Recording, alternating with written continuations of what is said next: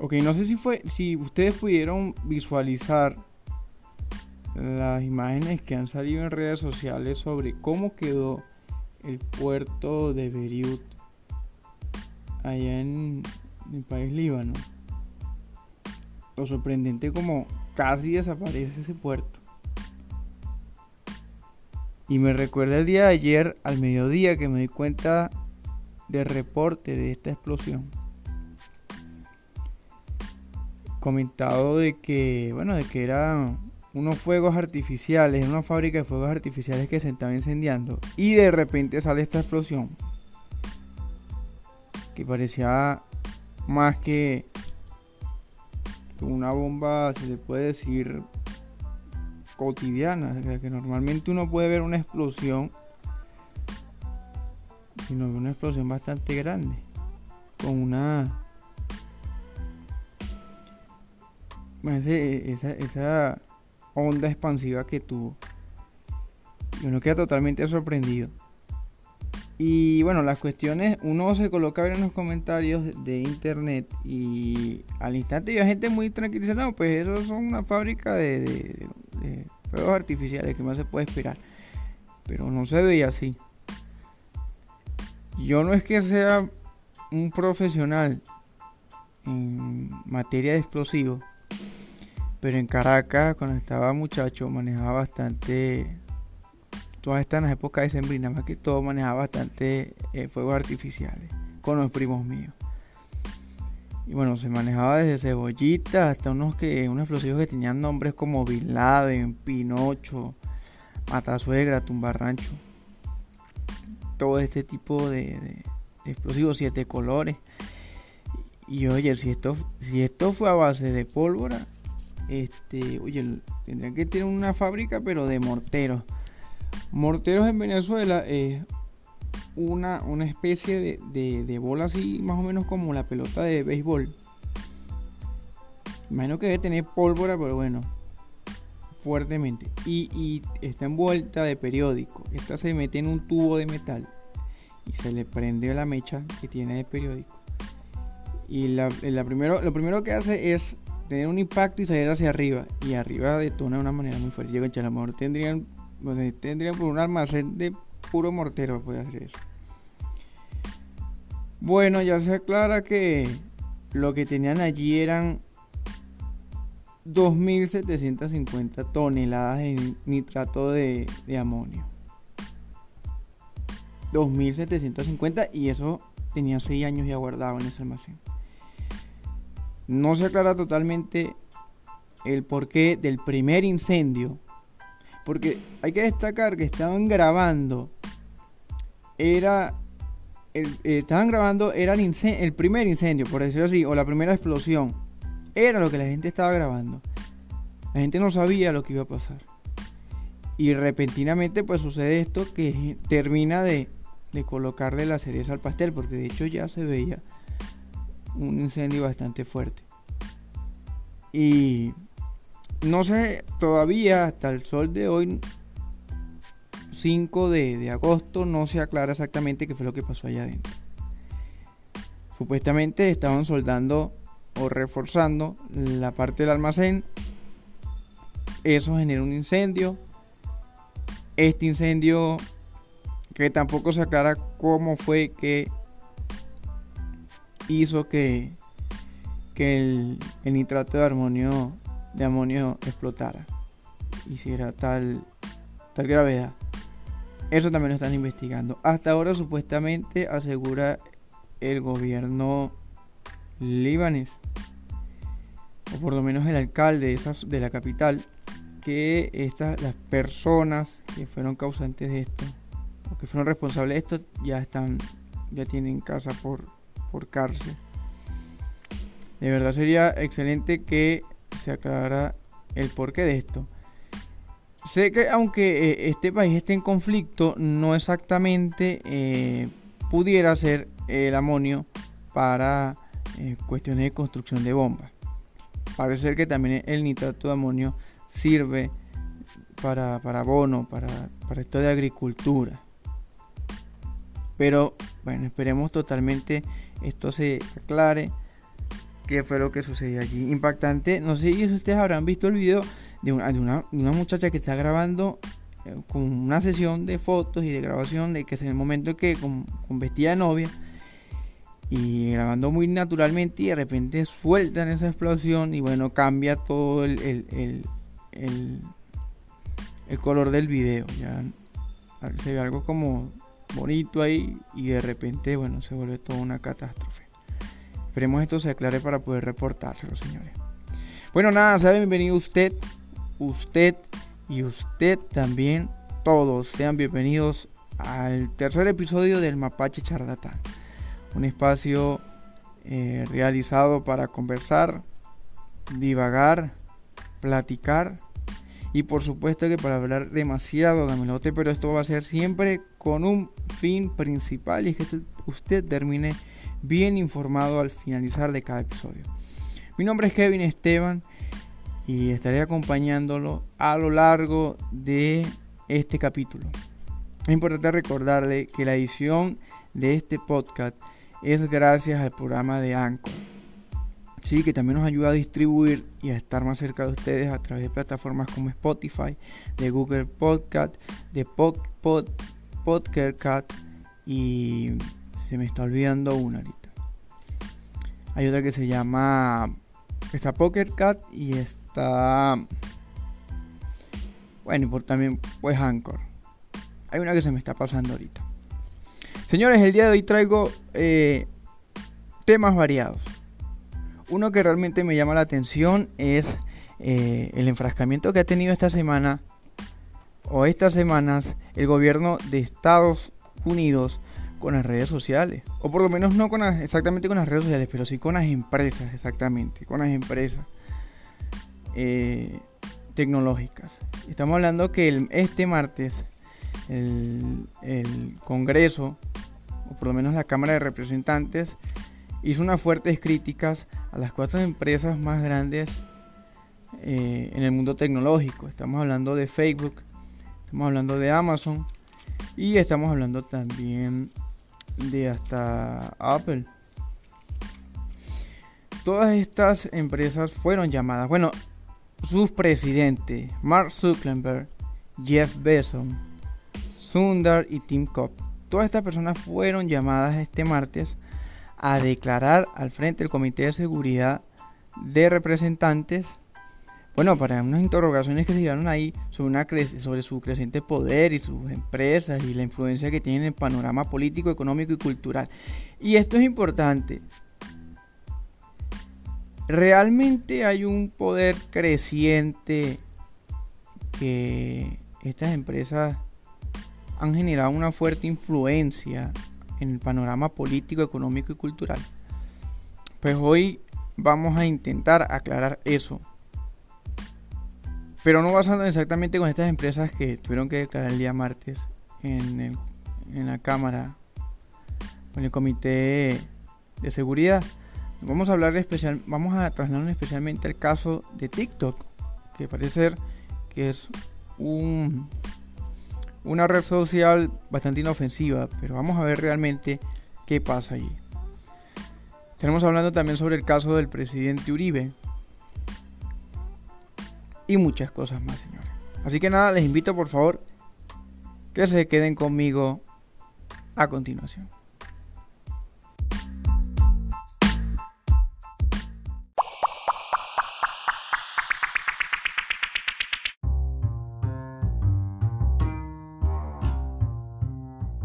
El señor Donald Trump le dio un plazo hasta el 15 de septiembre a la directiva de TikTok, ByteDance, para que venda su compañía a una empresa de Estados Unidos si es que quiere que ésta siga prestando servicio en dicho país. Todo esto después de declarar a TikTok como una amenaza a la seguridad de dicho país. La empresa ByteDance es una empresa china que eh, compró una aplicación de videos cortos llamado Music Like en el año 2016 y de allí saldrá todo esto que conocemos hoy como TikTok. El problema no es tanto que, la aplicación sea de providencia china. Esta aplicación que tuvo 750 millones de descargas el año 2019, pasando por encima de todas las redes comunes que hoy conocemos como Facebook, Twitter, Snapchat, Instagram y YouTube. Ese no vendría siendo el problema. El problema o su escándalo ha sido con esa, esa coincidencia con los gustos con el Partido Comunista. Déjenme decirle por qué. TikTok no hace mucho cerró la cuenta de un adolescente de Estados Unidos que en su video mientras se maquillaba hacía una denuncia sobre la reeducación que está haciendo el gobierno de China a los musulmanes uigures. Esto en Xinjiang. Eh, esto, estos señores, estos augures, son tomados y son apresados y torturados. Y esto no es la primera denuncia que hacen. De hecho, hay países reconocidos que han llevado estas denuncias a entes eh, mundiales, como ha sido Australia, Canadá, Francia, Alemania, Japón y Reino Unido. Además, TikTok ha denunciado como contenido violento a los videos relacionados con el culto, con el culto Falun Gong, que empezó a ser vetado por el Partido Comunista en 1999 y desde allí eh, todos los feligrenses o adictos a esta religión han recibido persecuciones y múltiples agresiones. Y para cerrar con toda la, la duda que usted a lo mejor pueda tener, es que este mismo año TikTok accedió a pagar una multa de 5.7 millones de dólares por captar de manera ilegal datos personales de menores de edad en su plataforma.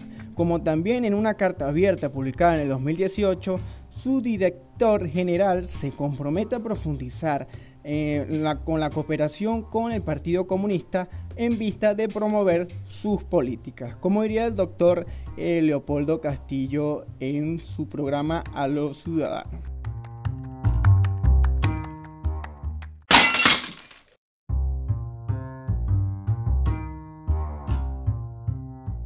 Recojan los vidrios. Esta era una frase bastante usada por el doctor Leopoldo Castillo en su programa Los Ciudadanos, que se, eh, se, transmitió en, el canal Globovisión allá en Venezuela. Me generó bastante recuerdo.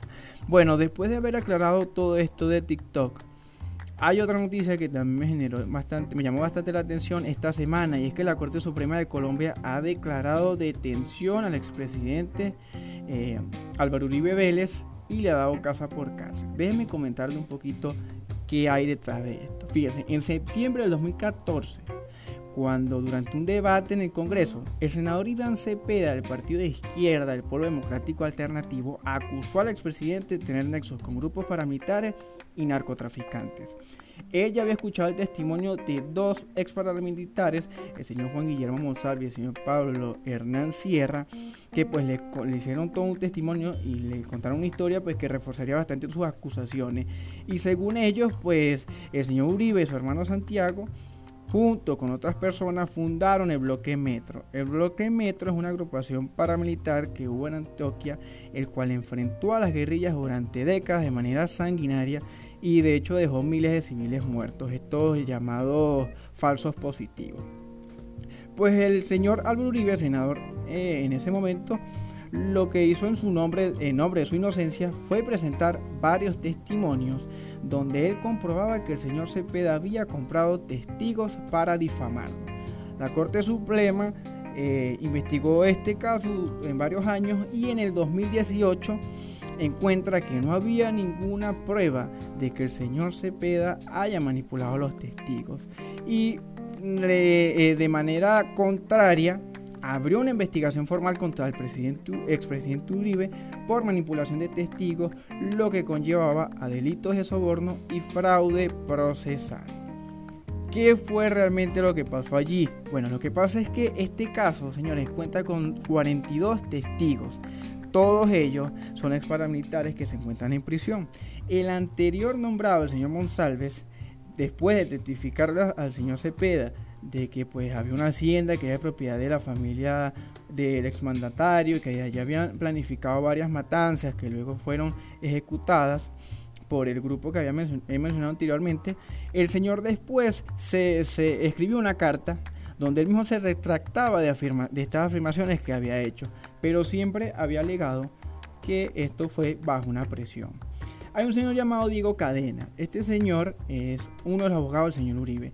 Y ahorita está siendo acusado por todos estos testigos de haber presionado, haberlos presionado y además de pagarles para modificar sus testimonios. Es algo bastante sorprendente porque el señor Uribe, si ustedes se colocan a ver, es un señor que tiene bastante recorrido en la política colombiana y que hoy en día se vea en esas apretadas es un poquito eh, eh, un poquito tal vez eh, bastante impresionante. Es que, mire, yo les voy a mostrar los números, un poquito el recorrido político resumido de que ha tenido el señor Álvaro Uribe, por lo menos, desde que llegó a la presidencia. El señor llegó a la presidencia y una vez logra de una manera inédita una reforma constitucional que le permitió buscar la reelección. Después en dos elecciones presidenciales, ¿verdad? O mejor dicho, en las dos elecciones presidenciales que le ha participado, que una fue en el 2012 y otra en el 2006, obtuvo una victoria de primera vuelta con votaciones récord en lo que va de su historia del país.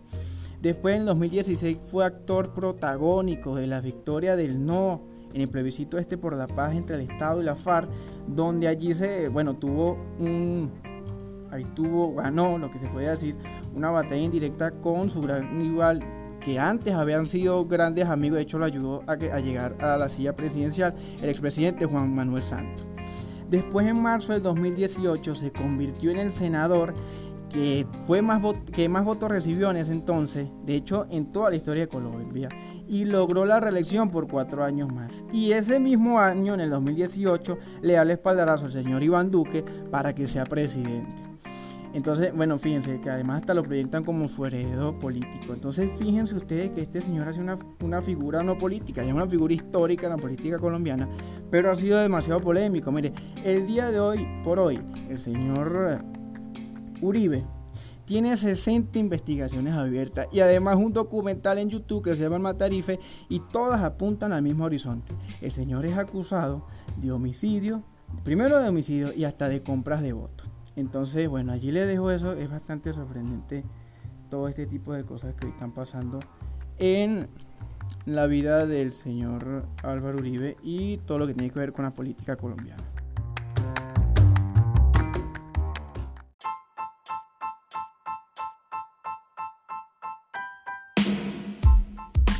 Bueno, señores, hemos llegado entonces ya al segmento final, la última y nos vamos.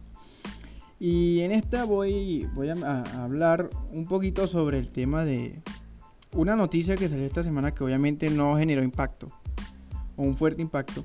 No me llamó la atención, pero sí ha generado bastante nostalgia.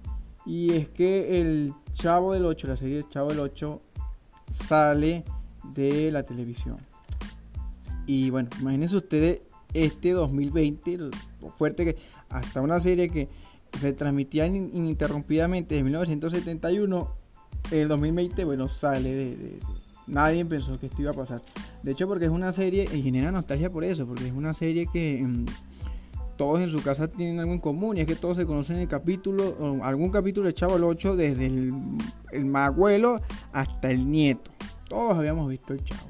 Parece que esto no va a seguir continuando con todas las generaciones le genera bastante duda porque, o sea, es, una, es una noticia que sale pero deja mucho que desear porque la cosa es que no, no se han aclarado mucho ahí. O sea, lo que se ha comentado es que la familia del señor Roberto Bolaños pues no entró en ningún acuerdo con eh, Televisa, que fue la empresa a la cual el señor Roberto eh, Gómez Bolaños eh, prestó servicio por mucho tiempo. No llegaron a un acuerdo y pues por razones extremistas, digo yo, pues esto tiene que ser una razón extremista, pues sale la serie del, del aire. Hay que ver que eh, esta serie es, esta serie fue en su momento, creo que bueno, desde todo el tiempo, este, además de tomarse la televisión latinoamericana por tanto tiempo, y la de España también, no, no, no simplemente Sosaña ha sido eso, sino que saltó también a lugares tan distantes como China, llegó a China, llegó a Marruecos, llegó a Japón, llegó a Grecia, a Corea, a Tailandia. Eh, pasó por países también como Rusia, la India, Italia. Entonces, e, en 1971, eh, lograr eso, y más siendo con el sello latinoamericano, es todo un mérito internacionalizarse de esa manera. Primero porque no existía ninguna, no existía internet, ninguna red social que nos espiara mucho menos. Y tampoco había globalización, la globalización en ese entonces simplemente era una aspiración, o algo que se podría decir, pero que era muy difícil llegar en ese entonces. Entonces, bueno, que, se, que, se quedaron las generaciones eh, venideras sin echado el 8. Esperemos a lo mejor que todo esto tal vez dé una vuelta a una noticia o a un final mejor. Así que señores, eh, me gustaría saber qué piensan ustedes de todos estos temas hoy comentados aquí en este podcast que lo hice bastante variado, eh, intenté aclarar y mencionar bastantes temas. Me gustaría saber totalmente qué opina usted. Así que bueno, recuerden que pueden escribirme o encontrarme en Facebook como Kevin Esteban. Pueden encontrarme en Instagram como kevin.esteban95. Y también eh, puede escribirme al Gmail en kevin.esteban95.gmail.com. Todo esto mientras le, le hago las redes sociales eh, oficiales al Mapache Charlatán. Recuerden también, señores, que ustedes nos pueden escuchar, nos pueden escuchar todos estos episodios por plataformas como Spotify, Google Podcast, PokerCat y el que se me había olvidado en comienzo del segmento no era uno, eran dos, era Radio Public y Breaker. Todas estas plataformas ustedes pueden conseguir el contenido cargado y pues obviamente en Anchor que ha sido el programa donde hemos podido hacer la edición de este programa, este episodio. Señores, saben que, bueno, ya es política de que cada capítulo debo terminarlo con una frase. Y yo hoy la voy a terminar con el señor Roberto Gómez Bolaño, una frase que él, comentó, que él dijo en su momento que dice, héroe no es el que carece de miedo, lo es quien lo siente, lo enfrenta y lo supera. Esta frase, si no me equivoco, él la dijo en un momento dándole créditos al Chapulín Colorado. En un momento que como que el entrevistador le dice como, oye, pero, o sea, usted compara al Chapulín Colorado con los héroes como de la DC Comic, el señor, eh, a Batman, Superman, toda esta gente, y el Chapulín casi en toda la serie se nota es miedoso. Entonces el señor Roberto Gómez le hace un trole, le, le, responde con esto, héroe no es el que carece de miedo, lo es quien lo siente, lo enfrenta y lo supera, y por eso es que el Chapulín Colorado es un héroe y los otros no. Ahí nos damos cuenta que el señor Roberto Gómez Bolaños no era un, un comediante cualquiera, un señor que hacía todos los personajes y todos sus chistes los hacía en base a algo que creía algo que estaba aferrado fuertemente y hasta que generaba una lección de vida, señor. Así que bueno, no me queda más nada que acotarles, que agregarles, no espero más bien que les haya gustado este nuevo episodio, señores. Nos veremos en otro segmento, cuídense bastante, se les quiere, hasta luego.